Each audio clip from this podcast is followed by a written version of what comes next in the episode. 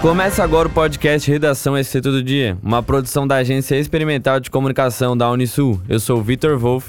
E eu sou o Arthur da Mota, e essas são as principais No notícias dia 29 de de, hoje. novembro foi encerrado o prazo de inscrição para a eleição da nova diretoria da Associação Empresarial de Criciúma, gestão de 2022 a 2024. A eleição ocorrerá hoje às 5 horas da tarde e terá uma única chapa. Para o cargo de presidente está indicado o empresário Valcir Janete e para vice-presidente Gilberto Francisco Robold. De acordo com o Estado Social da ASIC, compete ao Conselho Superior eleger a diretoria executiva. O município de Cavari de Baixo reestruturou o horário de atendimento da unidade Sentinela, criada exclusivamente para atendimento de casos da Covid-19. O local ficava aberto aos sábados e agora será apenas de segunda a sexta.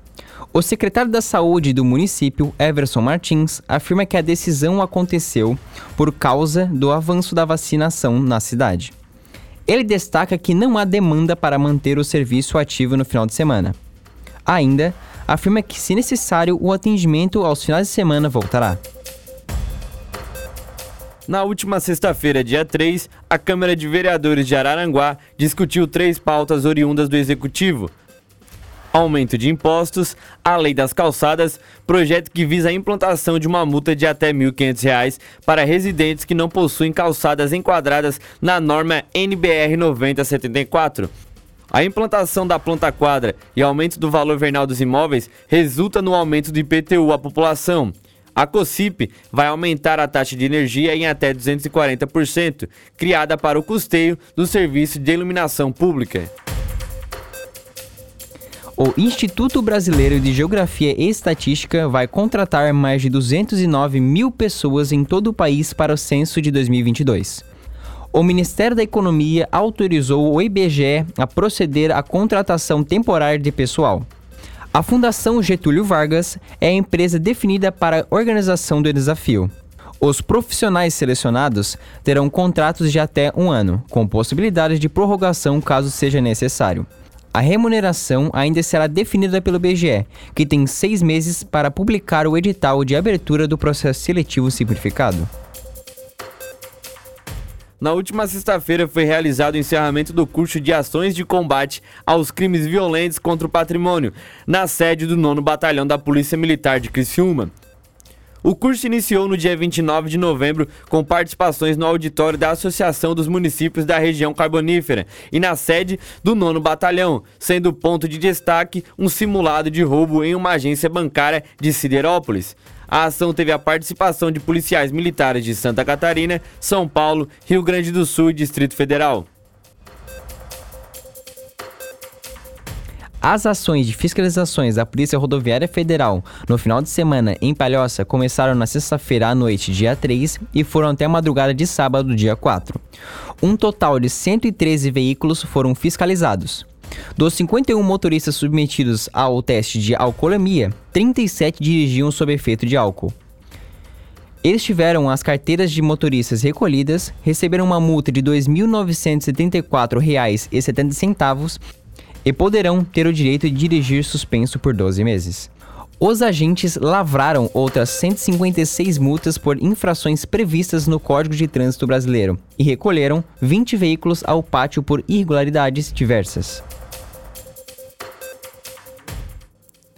Com a forte chuva no início da manhã desta segunda-feira, dia 6, alguns bairros de Tubarão registraram alagamentos. Entre esses estão o Morro do Canudo, Avenida Pedro Zappellini, cruzamento com a Felipe Schmidt e o final da via Coronel José Martins Cabral. No bairro Maitá, no cruzamento com a Avenida Pedro Zappellini, por volta das 9 da manhã, não dava para enxergar o meio-fio ou se havia buracos na via.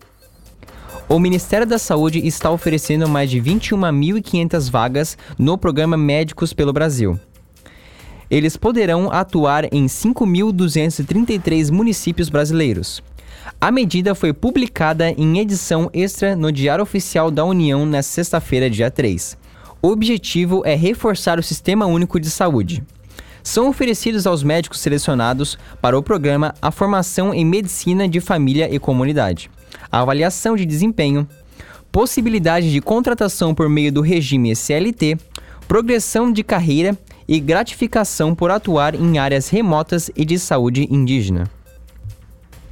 Os municípios foram escolhidos levando em consideração a alta vulnerabilidade e o fato de vários estarem em áreas rurais remotas. Na noite de sábado, dia 4, o homem foi vítima de um choque elétrico ao encostar no guarda-corpo de metal da passarela em frente à Unisul. Segundo relatos, o homem conseguiu se soltar do guarda-corpo e foi auxiliado por populares até a chegada do Corpo de Bombeiros e da Polícia Militar. Ele foi encaminhado ao Hospital Nossa Senhora da Conceição e passa bem. A Municipal de Proteção e Defesa Civil de Tubarão solicitou apoio da COCIP para acionar a empresa contratada pela Prefeitura para desligar a energia no local.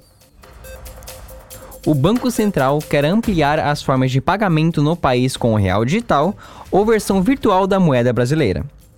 A instituição lançou na semana passada um laboratório para avaliar possibilidades de uso e a capacidade de execução de projetos com o real digital e prevê começar testes com grupos específicos até o final de 2022. O Real Digital deve facilitar e baratear a criação de contratos de empréstimos personalizados.